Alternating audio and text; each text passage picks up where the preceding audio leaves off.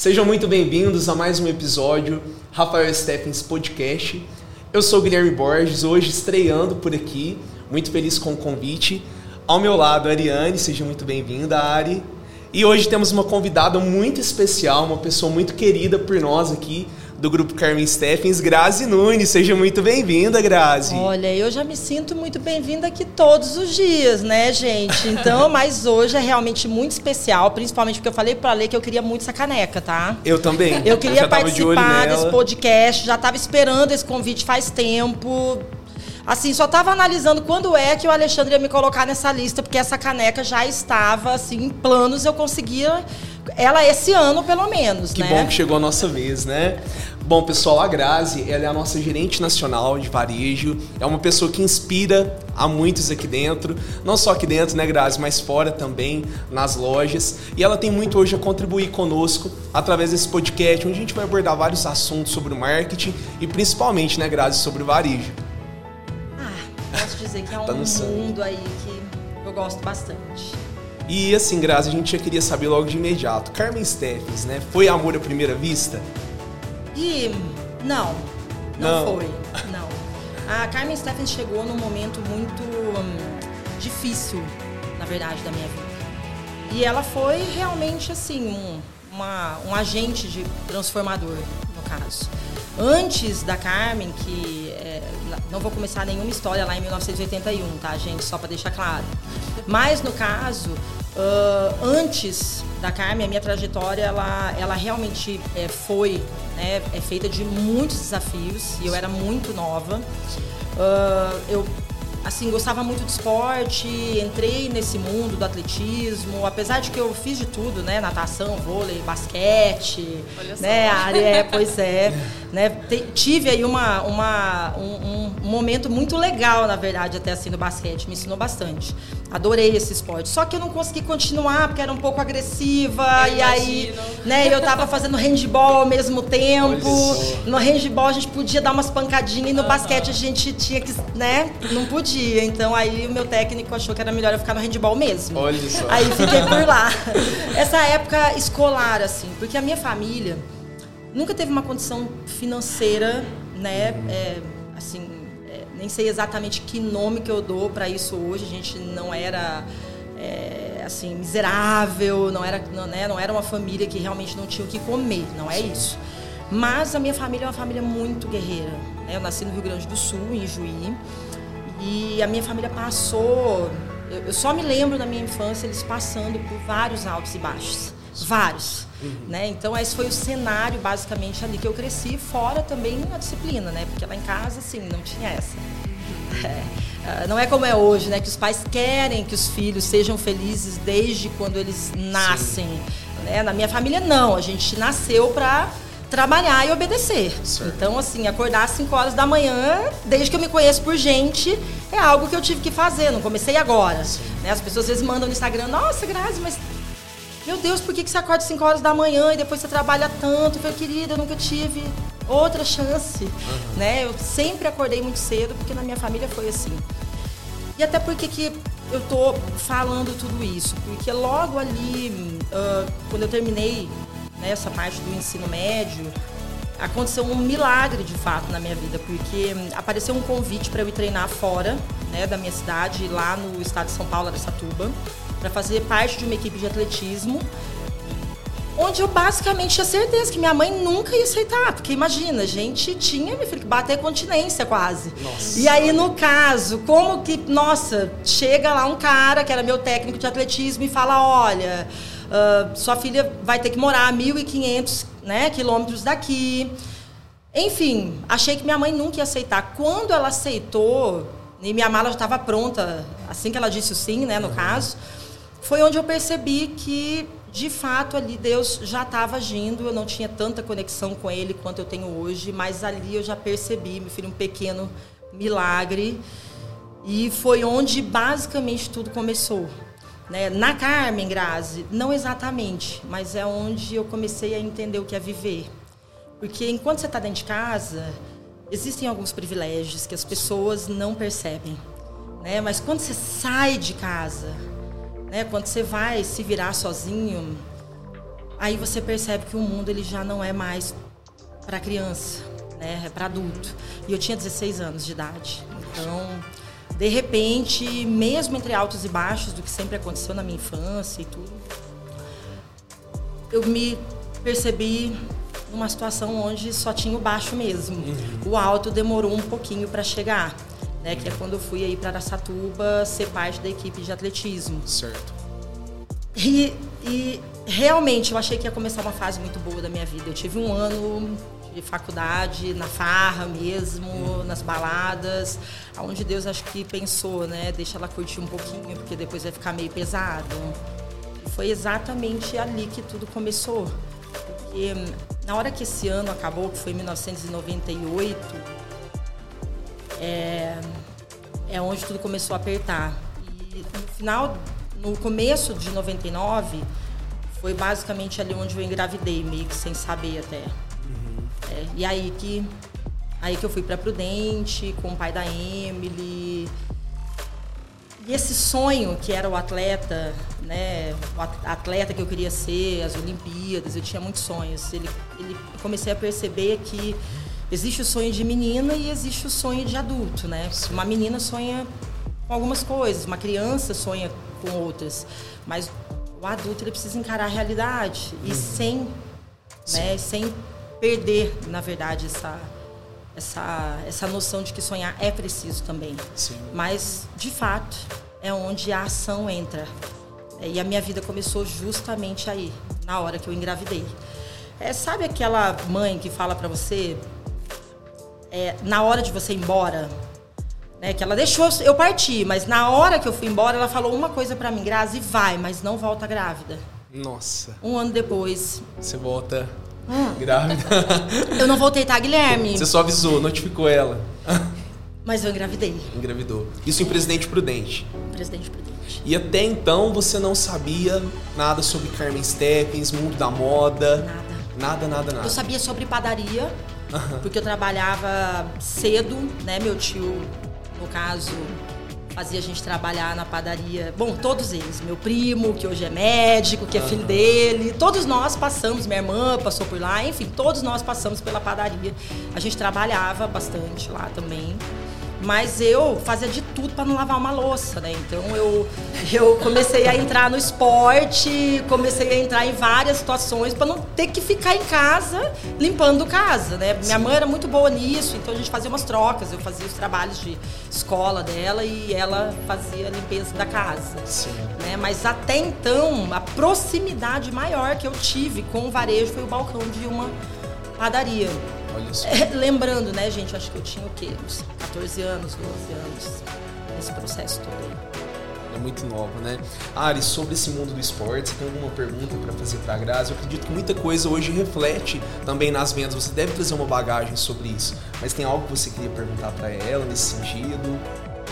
É, eu gostaria de saber como que era a Grazi antes do esporte e depois do esporte, porque na minha vida o esporte foi transformador. É, Olha, Ari, eu concordo plenamente. Eu tive blocos na minha vida, eu separo ela toda em blocos, né? E esse bloco do esporte, ele me salvou. Né? Eu morava no Rio Grande do Sul até os meus 10 anos. Até então eu nunca tinha tido contato com nada de esporte na vida. Quando eu fui para Corumbá, no Mato Grosso do Sul, que você sai do, do, do, do Alasca né, para o Saara, Uh, Corumbá faz 45, né? Eu fui, viajei para lá agora no final do ano visitar minha família, fez 46. Não enquanto eu estava lá, graças a Deus, foi uma semana antes. Aleluia, Deus sabe das coisas. Mas é, ali em Corumbá, eu, eu quando recebi o convite para entrar no basquete na escola, né, foi a, o primeiro esporte que eu tive contato mesmo foi o basquete. Por isso que eu gosto bastante até hoje. É, ele trouxe algo para minha vida que é sobre o coletivo, é sobre entender que sem o outro você não consegue absolutamente nada. Então eu como sou muito obstinada, né, para quem acredita em signo, eu, hoje eu brinco muito com signo, não sou das pessoas que mais acreditam, mas brinco muito, né? Eu é, sempre brincaram muito também, ah, Capricorniano é, é muito focado, é enlouquecido e tal, mas enfim, eu era já mesmo desde pequena no caso. E quando eu tive a oportunidade de treinar, eu pensava, olha, eu tenho que fazer sexta para ser boa nisso aqui. É isso que meu técnico falava para mim. Eu falava, gente, eu tenho que treinar então para acertar essa bola naquele raio daquele buraco ali, né? Então era isso que eu fazia o tempo inteiro. E, só que eu fui na escola não tinham muitas pessoas que gostavam do esporte. Então, tudo que aparecia, uma vaga, alguma coisa, eu entrava. Até xadrez eu joguei, para vocês terem uma noção. Né? Porque eu não ia deixar a escola sem sem um participante, sem somar pontos, porque eu queria que a escola ganhasse o troféu, enfim. Né? A competitividade eu acredito que já tenha nascido comigo. Sim. E ali o que eu mais entendi do esporte, o que ele mais trouxe para mim é, é, é, o valor do outro. Porque eu percebi que não adiantava eu treinar. Eu não ia ganhar sozinha. E isso foi maravilhoso, assim, para mim, porque foi algo que me marcou já com 12 anos e eu nunca mais esqueci. Tava na sétima série. Eu me lembro que a primeira vez que a gente ganhou um jogo, é, porque a gente perdeu muito, né? Tipo, putz, foi muita derrota, gente. Foi o ano inteiro perdendo, acho que a gente ganhou um só. E no outro ano a gente ganhou tudo. A gente ganhou tudo. Todos, todos, assim, a gente realmente teve um, né, um ano maravilhoso. Mas e eu entendi isso, que esse ciclo de preparação é importante, que o coletivo é importante, que não tem como você ganhar alguma coisa sem depender do outro. E também que as próprias derrotas, elas fazem parte. Sem elas, elas, elas fazem parte. Simples assim. Se a gente não aceita, você também não chega a lugar nenhum. É, e fora que conseguir lavar menos louça, e enquanto meus amigos, né, também ficavam muito ali na rua, eu estava sempre envolvida com alguma competição, algum esporte. E óbvio que tudo isso é formação, né, gente? Sim. Isso eu trago até hoje, basicamente. Grazi, te conhecendo hoje, eu posso falar assim que você valoriza muito isso, que é o coletivo. Quando eu cheguei, a nossa sala era composta por quatro pessoas, né? A gente era é. em poucos ali. E hoje a gente tem uma sala com mais de 20 pessoas e os departamentos ali, né, todos integrados, comercial, marketing, varejo, treinamento. Então isso refletiu, querendo ou não, hoje é, naquilo que você coloca como meta, né, aqui dentro da empresa, que é ter esse coletivo, é tão importante, né? É. Não, Gui, a questão é que assim, até a medida como a nossa vida vai é, sendo construída, é, vai chegar um momento que todo ser humano vai perceber que não é tão lindo, não é tão gostosão assim, não é o super-homem, é. nem a Mulher Maravilha. Porque você vai precisar. Sim. Sim. Né? Eu, de alguma forma, Deus achou que eu precisava entender isso muito cedo. Uhum. Né? Porque até assim, voltando até no, na primeira pergunta que vocês fizeram sobre a Carmen se amor à primeira vista, eu cheguei nesse ponto de chegar até a Carmen Steffen simplesmente por necessidade. Mas até para chegar ali foi uma pessoa que me ajudou. Uhum. Porque só depois que eu engravidei e tudo, eu comecei a perceber que eu, eu ia ter que dar conta de uma outra pessoa e eu não dava conta de mim. Eu tinha 17 anos. Uhum. Né? Quando a Emily nasceu, eu falava, gente, é uma outra pessoa. E quando esse filho nasce, você entende que você nasceu para o outro. Sim. Né? Eu sempre falo, tudo que a gente aprende, tudo que a gente faz, a gente vai beneficiar alguém em algum momento, porque senão você não era nem para ter nascido. É. Certo? E um filho ensina isso mais do que tudo. Um filho ensina mais do que tudo. Por isso que eu acho que as mulheres têm tanta força, né? Que, né, no caso, dizem que os homens é que são fortes. Não, querido. Desculpa, Guilherme, mas você nunca vai saber. Entender, Não né? vai, não vai, você não vai amamentar, você não vai ter é. um parto. Já digo que por aí, se Deus não permitiu que vocês passassem por isso, é porque ele sabe até onde a gente pode aguentar. Então, assim, até para vocês entenderem o contexto, uh, eu entrei na faculdade de educação física, eu fiz até o último ano e não concluí.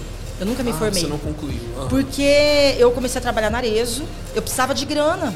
A minha filha tinha meses e eu tinha que todos os dias eu tinha que ir na casa de alguém implorar para ficar com ela para trabalhar, porque eu não tinha dinheiro nem para comer. Quem dera para alguém realmente cuidar dela. Grazi, muito interessante você falar sobre esse coletivo, porque é algo que eu vejo muito aqui hoje na empresa, né? É, quando eu cheguei, a gente, a nossa sala ali era composta por quatro pessoas e hoje a gente vê a nossa sala aí com mais de 20 pessoas. Então é muito bacana você ter aprendido isso no esporte, de valorizar o outro. A gente precisa mesmo do outro, né? É, a gente precisa em todos os sentidos, na verdade, em todas as áreas da nossa vida, né, Gui? Porque assim, eu sempre precisei de gente para conseguir qualquer coisa. Né? E isso foi desde cedo mesmo. Então, o esporte ele deu essa clareza, mas nada como a vida depois na sua totalidade de vida real, no Sim. caso. Porque, por exemplo, logo que eu comecei mesmo né, nessa vida e toda do varejo, uh, foi por pura necessidade, até voltando lá naquela, né, na sua primeira pergunta ali. Quando eu fui para o shopping para tentar um emprego e tudo mais, eu realmente fazia educação física naquela Sim. época né? Não me formei, tá? Não, não consegui. eu ia te fui, perguntar é, isso, se você tinha fui, concluído. Não, não concluí. Uhum. Eu fui, eu, eu fiz tudo menos o TCC. Nem sei se chama assim mais hoje, né, minha filha? Porque faz, faz, faz 20 anos já. 20 e poucos anos.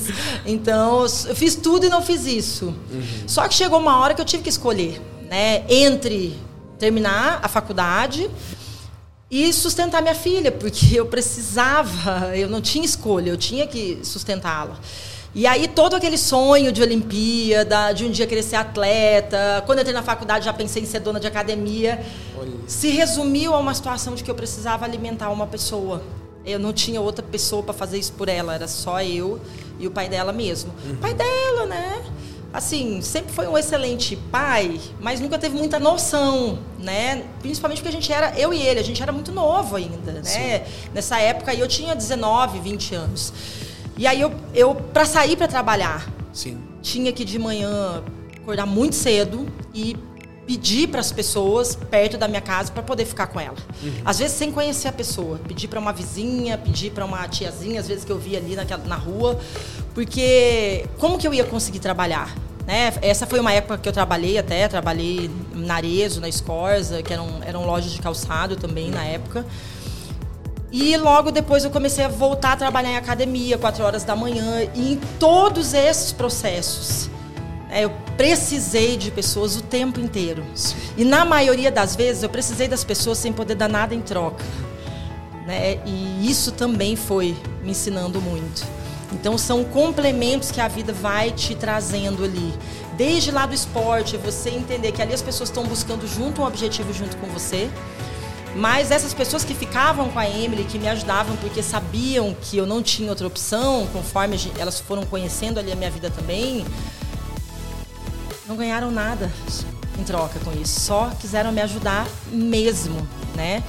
E aí foi depois disso, assim, foi no ano seguinte, na verdade, que eu, eu comecei a voltar a trabalhar de personal, que eu fazia educação física, né? E novamente cair na realidade, né? Que eu queria muito esse mundo do esporte, da atividade física, mas ele já não trazia o que eu precisava. O que eu ganhava ali não alimentava a minha filha. Volta e meia eu estava sem luz, sem água, sem comida. Sim. Né? E aí chegou um ponto, chegou uma, um dia bem específico, assim, que, que eu, eu me lembro que eu já tinha uns quatro dias que eu não ganhava dinheiro nenhum né? Porque a gente tinha que sair para caçar mesmo. E eu comecei a tal da venda direta, sabe? Vendendo minhas coisas dentro de casa. Comecei a ter que vender coisas assim, simples, prato, qualquer coisa que eu tivesse. Vendi geladeira, a gente vendeu sofá, eu fiquei mais de um ano em, em, dormindo em um colchão que era sofá de dia e à noite era cama, no chão, óbvio. E dormia eu, meu marido e minha filha, no caso, né? Então, assim, nesse dia aí, bem, como estava dizendo que foi bem específico, é, realmente não tinha mais nenhum recurso. Né? Eu tentei vender algumas coisas, não consegui. E foi a primeira vez que eu acho que eu senti uma das maiores dores mesmo da minha vida, que foi ver a minha filha ir comer a primeira vez do dia dela, 5 horas da tarde. E ver um filho chorar de fome, né? E, e dormir chorando de fome não é que basicamente mais eh, uma pessoa gostaria de ver, ainda mais uma mãe. É, e eu posso dizer que aquilo ali na minha vida foi um divisor de águas. Eu me lembro perfeitamente desse dia, dessa oração, onde eu me ajoelhar e falar: Senhor, me dá uma oportunidade, porque eu, para eu te honrar. E eu prometo que eu vou entregar tudo. Só que eu não queria mais ver aquela cena. Nunca mais na minha vida. Eu só pedi isso para ele. Não, não, não deixa. Não deixa eu ver mais essa cena, porque, olha, eu já tinha passado fome, mas nada se compara a você não ter idade de comer pro seu filho. O Grazi, é muito bonito você falar sobre isso. E é algo que a gente vê muito aqui, né? O tanto que você é batalhadora, sai tarde daqui todos os dias, vem final de semana. E o real motivo é mesmo a sua família. Então lá atrás você batalhou é, para Emily ter o que comer. E hoje também você tem o Davi, né? Que é. tá grandão já. Então, assim, o real motivo é, é, a sua família, né? Eu vejo assim que você prioriza muito também é, a sua família, você batalha por eles, não só os seus filhos, né, o seu marido, mas também a sua mãe, todos os outros. E eu acredito que todas as pessoas têm que ter um motivo para estar tá aqui, não é verdade? É. E além disso, Gui, quando eu entrei na Carmen, é, transformou a minha vida, transformou a minha história. Vendas transformou a minha vida e a minha história. Hoje, se você perguntar, Grazi, o que você é? Sou vendedora. Não quero deixar de ser, nunca. E não vou deixar de ser. E as pessoas não valorizam, sabe? E não... tem muita consultora te assistindo, né? Ah, e eu espero que sim, porque, assim, é, é, eu, eu realmente, assim, fico muito triste até às vezes de ver que as pessoas não aproveitam essas oportunidades, entendeu? Porque todos os sonhos que eu tinha lá atrás, os sonhos de menina e que não puderam se concretizar, nada se compara a tudo que eu já valorizo muito que eu já tenha conquistado hoje, porque realmente fazer parte da vida das pessoas e do crescimento delas traz algo que, por exemplo, o esporte eu tenho certeza que nunca teria me trazido. Porque o esporte, ele chega um momento que a glória vira sua. Entendeu? É, é, de repente você vê que não chega em mais ninguém a não ser em você mesmo. Eu tenho dentro de uma sacolinha lá no meu rack mais de 200 medalhas, eu acredito. Deve ter uns 15 troféus, já ganhei triatlon, uma série de coisas. E assim, até trouxe pra cá, porque tava lá, na, a mãe que gosta, né? Então tava lá na casa da minha mãe, tudo pendurado. Na minha casa, tá lá dentro de uma sacolinha de plástico, de mercado, dentro do rack.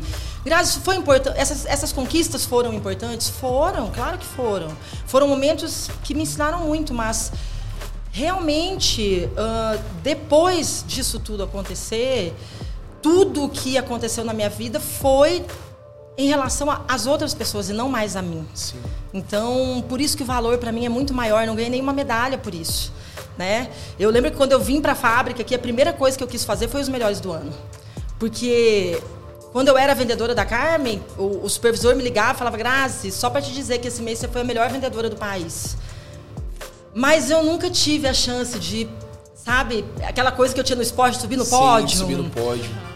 Não, não tive tanto que, tipo, hoje faço questão de que aconteçam e todas essas premiações, porque eu sei o quanto é importante para um vendedor entender que todo aquele processo que ele viveu, toda subir descendo estoque, fazer massagem no pé da cliente, ouvir a cliente a história 25 mil vezes, e às vezes vai lá e não compra, mas não importa. Sim. Porque de alguma forma aquele cliente está voltando ali, isso já é uma vitória tão grande, porque só um vendedor sabe, amor, o que é fechar uma venda. Grazi, qual que foi o ano que você começou na Carmen?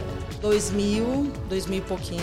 Em Presidente Prudente. É, eram 20 E vamos lá, você era uma vendedora diferenciada mesmo. Você sempre fala isso, que você não deixava passar uma cliente. Gui, eu era uma vendedora com fome.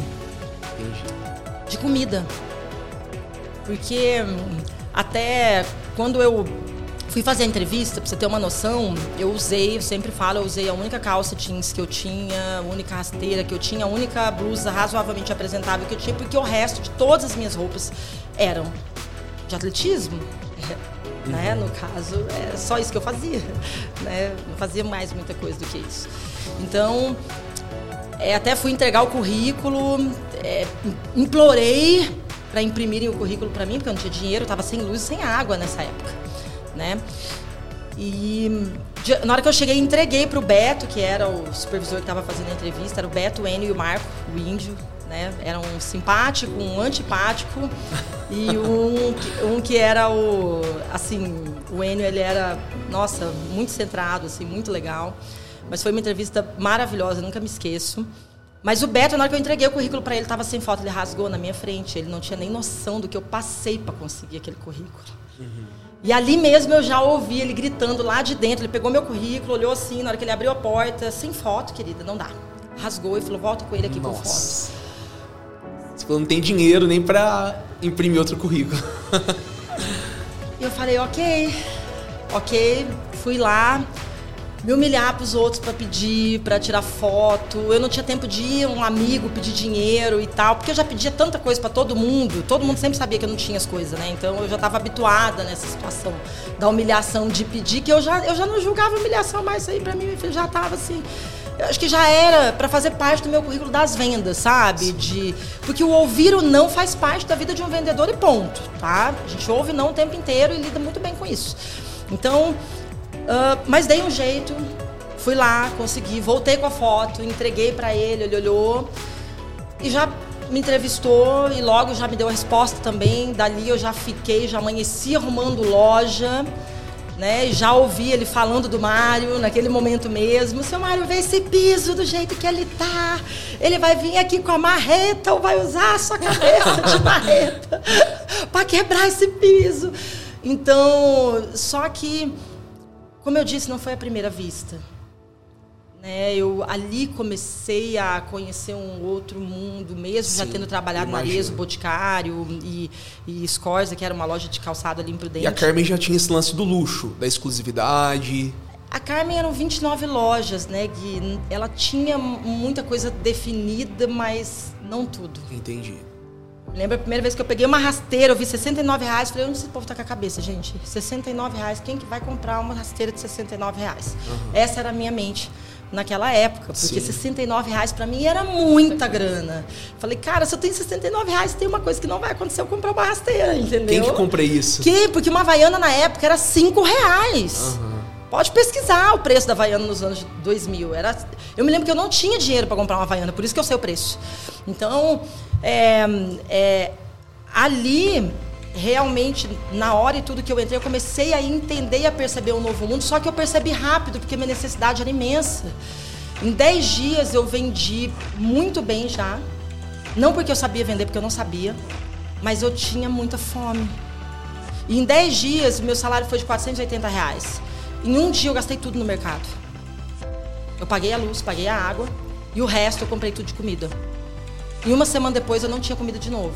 Mas pelo menos a luz e a água tava paga. Tava paga. E aí eu te falo que quando você quer fazer, você faz. Porque eu só sabia do seguinte: eu não vou passar fome mais. Não vai mais acontecer. E aí a Carmen pagava os cursos do Friedman. Eu enlouqueci de estudar aquilo. Eu estudei loucamente. E aí eu percebi que um vendedor que estuda vende. Quando as coisas foram se somando, eu fui ganhando experiência, o salário não baixou mais. Só que veio um dos maiores problemas da minha vida veio depois de dois anos também. A Emily nasceu com adenoide grande e chegou uma época que ela teve uma, uma parada é, respiratória e, e a gente descobriu que as amígdalas dela também eram do tamanho da de um adulto.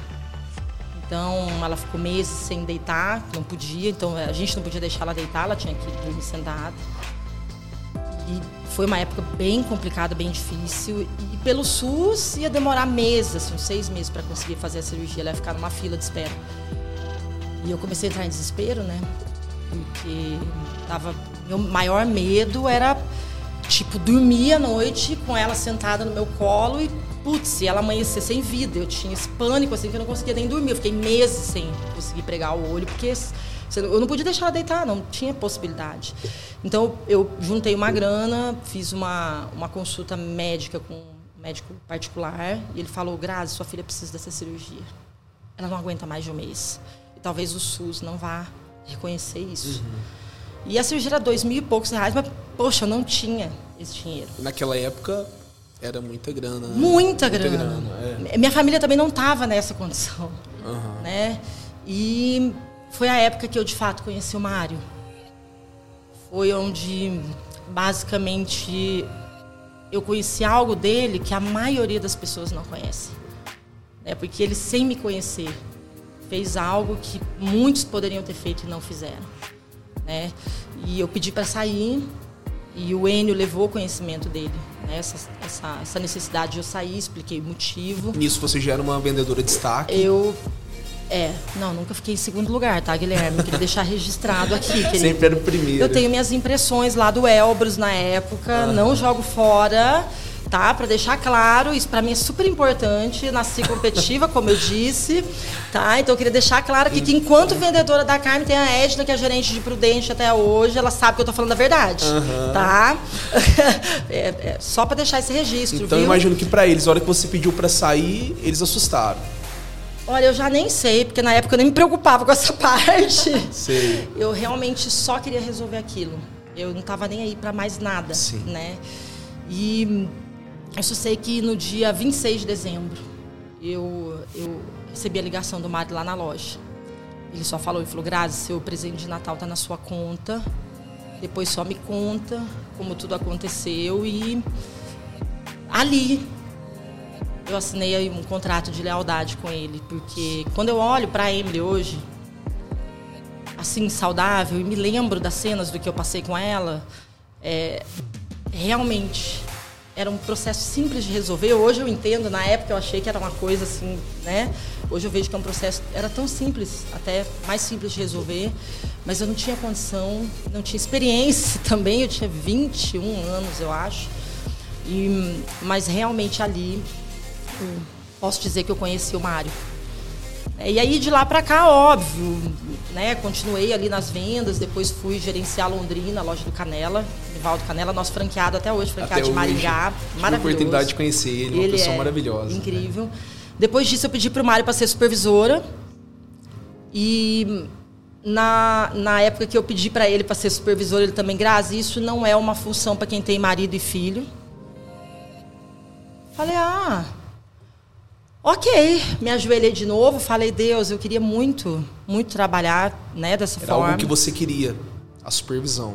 Porque eu já tinha entendido que eu tinha passado por muitos processos na loja de Londrina e que eu podia contribuir. Uhum. Mas depois de dois dias ele mudou de ideia, falou que era para eu ir para Franca, mas que a loja tinha que vender um valor, que depois disso a gente conversava. Naquele ano mesmo eu consegui chegar naquele valor e manter. E aí entrei na supervisão regional, depois a nacional e fui possivelmente a, aí a primeira gerente de varejo da marca, isso já em 2006, 2007, eu acho. E você já estava aqui em Franca? Já estava aqui, a já. do Mário, para você estar tá aqui. É, Sim. é. Eu não me lembro muito das datas, não, tá, Guilherme? Uh -huh. Mas foi, foi, foi um processo. E é muita história para um podcast só. Não, não dá.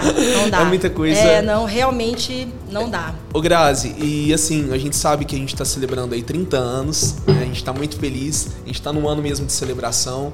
E eu acredito que assim, né, você tem muita história com o Mário, você tem vários aprendizados, mas o que, você pode falar sobre esse tempo que você está na empresa, é, esse contato que você tem direto com o Mário, esse carinho que você tem pelo varejo, como que você pode resumir tudo isso numa marca de sucesso como é a Carmen?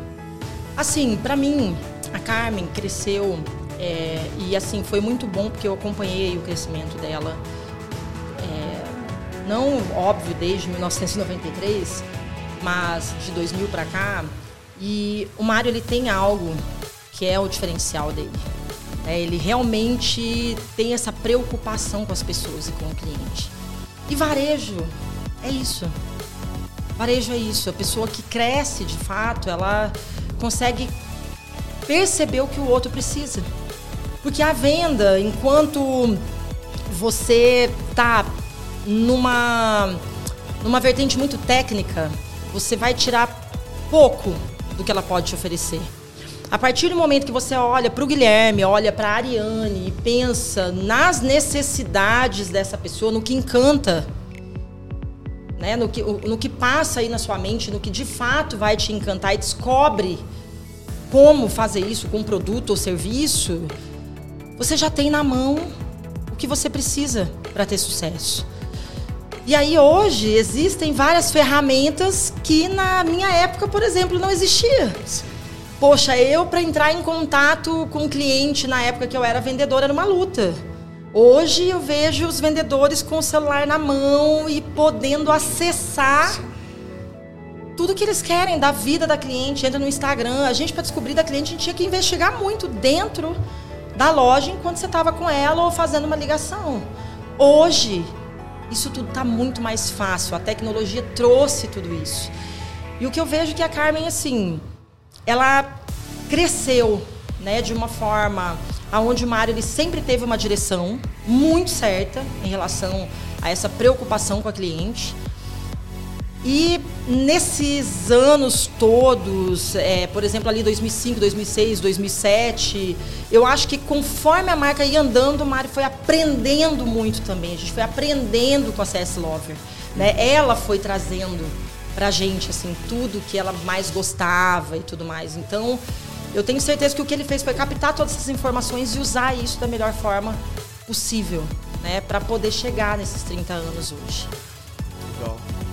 É, Grazi, e só algo que eu queria abordar com você aqui, algo que eu tenho aprendido muito com você aqui dentro, e até no começo eu ficava muito sem entender, porque a gente estava fazendo o projeto de Dia das Mães desse ano e a Grazi já estava pensando no Dia das Mães do ano seguinte. Então, assim, o varejo, você tem que estar tá pensando é, o que vai acontecer daqui a poucos meses, mas o que vai acontecer daqui a um ano e pensando no comportamento do cliente. É algo que você fala muito, eu acredito não é só para mim, para todas as pessoas. Qual que é a importância disso? A gente saber o comportamento do cliente no varejo. Assim, as pessoas elas o comportamento humano se repete, né, Guilherme? Todo Natal você vai querer dar presente para as pessoas que você ama. Todo Dia das Mães você vai querer valorizar a sua mãe. Né? No dia dos namorados, o marido não pode errar.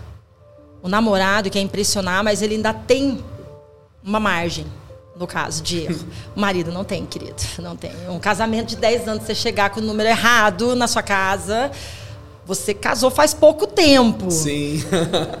Na hora que você chegar lá, daqui a 10 anos, meu filho, chegar com um presente lá no dia dos namorados, você errar um detalhe. E Guilherme, Aí não vai, vai dar bom, entendeu? E o homem que é o preço da paz. Né? O homem paga o preço da paz. Então, assim, tudo depende do que a pessoa precisa. O calendário de varejo nacional, em algumas datas comemorativas, ele não vai mudar tão rápido.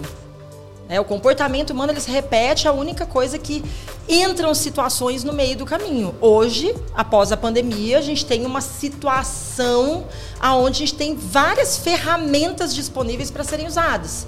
Fica muito mais fácil para descobrir, para aprender, para estudar e para usar isso ajudando o cliente.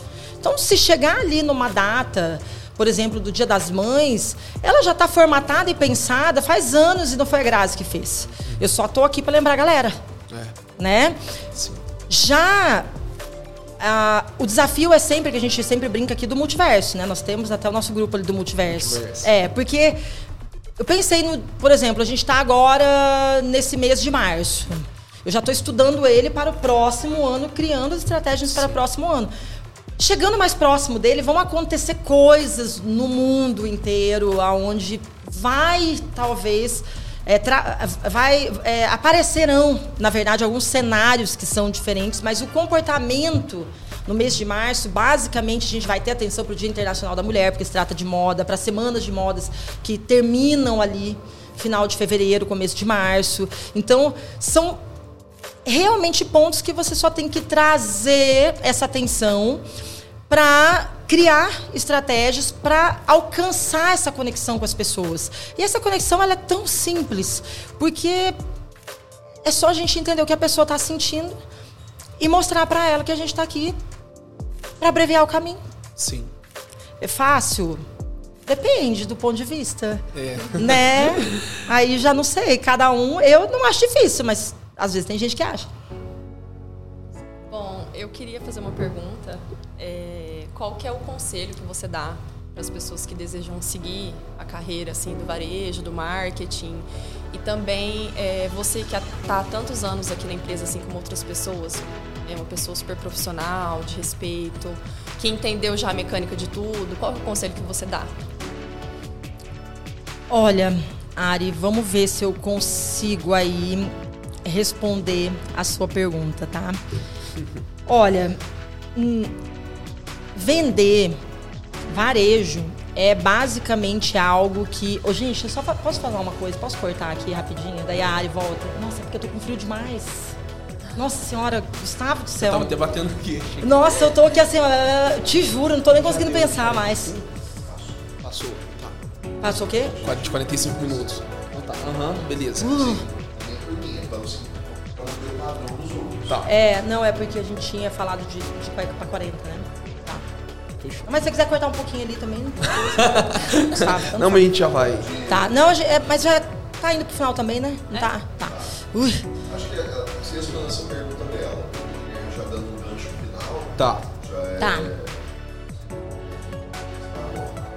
Responde essa pergunta dela de novo, então. Você vai olhar Tá. pra ela, pra Liane, e Tá. vai responder. Posso partir daí, né? Pode.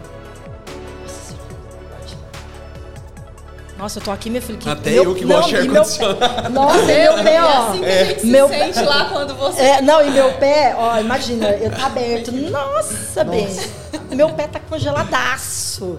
Eu tô aqui assim, casa. Ô, Cara, só não precisa virar tanto pra ela, porque o bate-papo é com todo mundo. Respondendo Tá. só ela. Ok. Posso? Tá. E. Tá. Então, Ari, assim, vou tentar aqui ah, responder a sua pergunta no sentido de venda, varejo, na verdade, eu acredito que a gente aprende logo que a gente nasce, sabe? É, a gente tem que começar a nossa vida ali demonstrando ah, a- a- algumas vantagens, alguns benefícios. Até quando a gente quer alguma coisa, principalmente ali dos nossos pais, a gente aprende ali. Né? Então, assim, seja qual for a profissão, você vai ter que ter esse olhar, né? E aí hoje a gente está num mundo aonde tudo está mais claro. Por exemplo, o que, que a tecnologia e toda essa parte das redes sociais trouxeram pra gente? A gente começou a ver o que acontece no mundo. Antigamente a gente não tinha essa abertura, essa visão. E hoje a gente sabe o que está acontecendo lá na Indonésia, lá na Arábia, seja onde for. E a gente começou a perceber tanto diferenças quanto semelhanças, né? E administrar isso hoje é algo que traz muita inteligência, sabedoria, mas visão de mercado. Então, eu realmente acredito que assim, uma pessoa que queira crescer, seja qual for a área, mas principalmente ali se a gente caminhar né, para o varejo, para o marketing, porque hoje para mim varejo e marketing não tem como viver separado mais. Né? O marketing hoje ele acontece para que essa conexão aconteça e tem que ser muito rápido. Né? Então hoje vendas e marketing se viver separado não não ganha o jogo, simples assim. Então assim, ah, é, eu realmente investiria muito, muito nessa área principalmente em entender como ah, se comunicar com alguém diante daquilo que ela busca, porque não tem jeito da gente viver sem personalizar mesmo.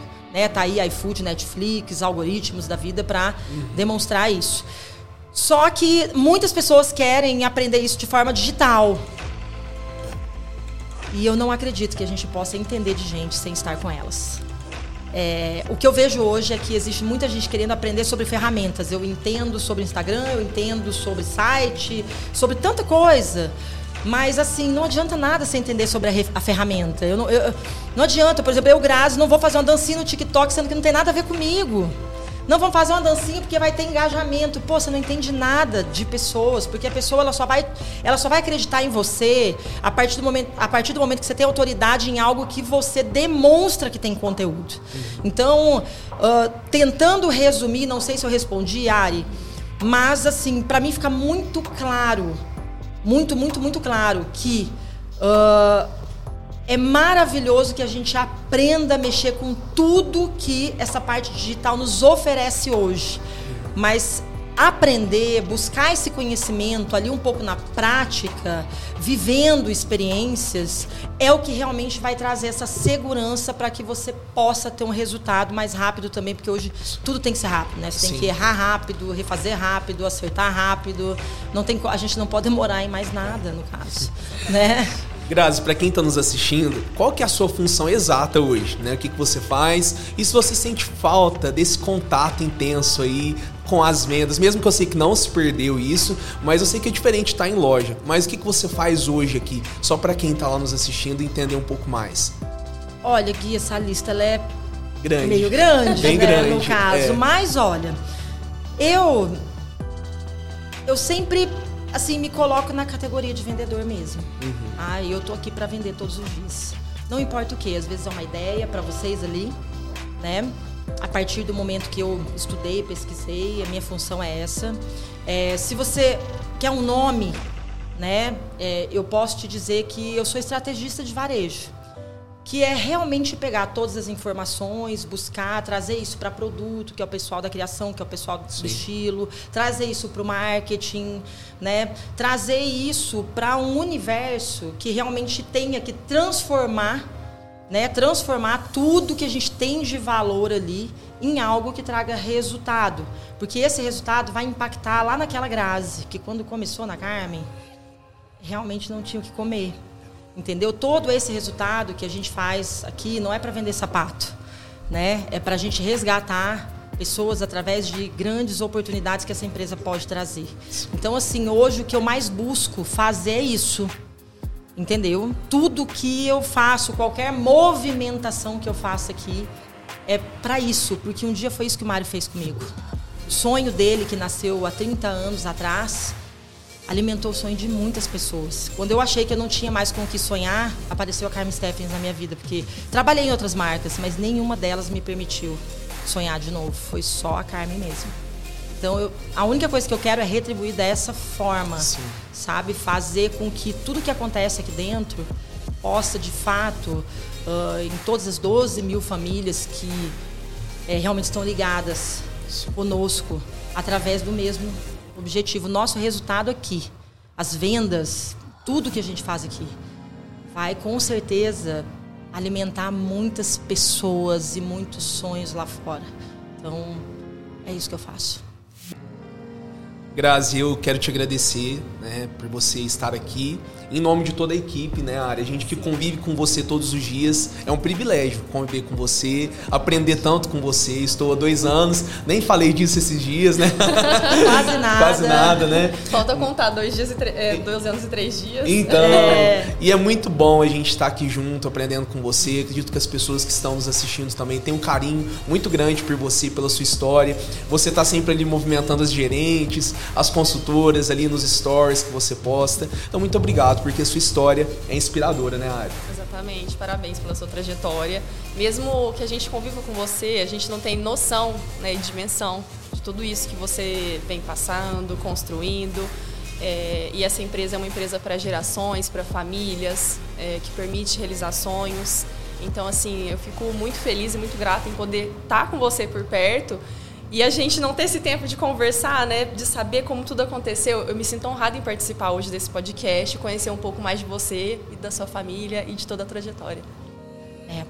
Bom, gente, olha, eu não sei se é, se é aquela hora que a gente fala assim, né? Um beijo pro meu pai, pra minha mãe. Porque isso aí é só quem tem mais de 40, de 30 que fala. Mas olha, para mim também foi uma honra muito grande. Esse é um projeto no qual eu acredito muito, né? Que Sim. o Alê também ali sempre é, foi a pessoa que deu esses passos todos. Mas eu realmente acredito que a gente uh, constrói tudo junto, né? Então acho que eu sempre falo todos os dias da minha vida para Deus que, olha, eu só não quero perder a visão da gratidão, né? E então por isso que assim, eu sou extremamente grata, né, por poder conviver com pessoas tão incríveis todos os dias, por poder ter na minha casa o suporte que eu preciso, né? Porque hoje meu marido ele vai muito além de marido, né? Minha, minha família, enfim, meus filhos, eles são realmente a base de tudo.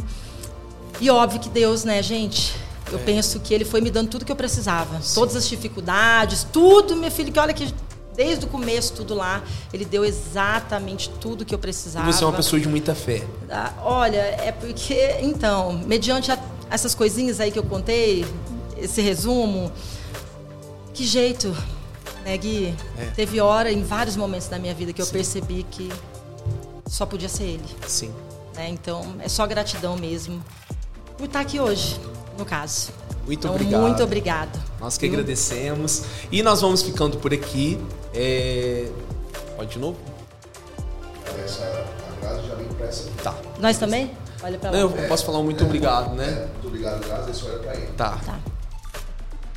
Muito obrigado, Grazi. Muito obrigado, Ariane. Eu agradeço. Pessoal, nós vamos ficando por aqui. Foi mais um episódio do Rafael Steppens Podcast curte esse vídeo, compartilha, se inscreva no canal para que a gente possa estar junto em mais novas oportunidades. Um grande abraço!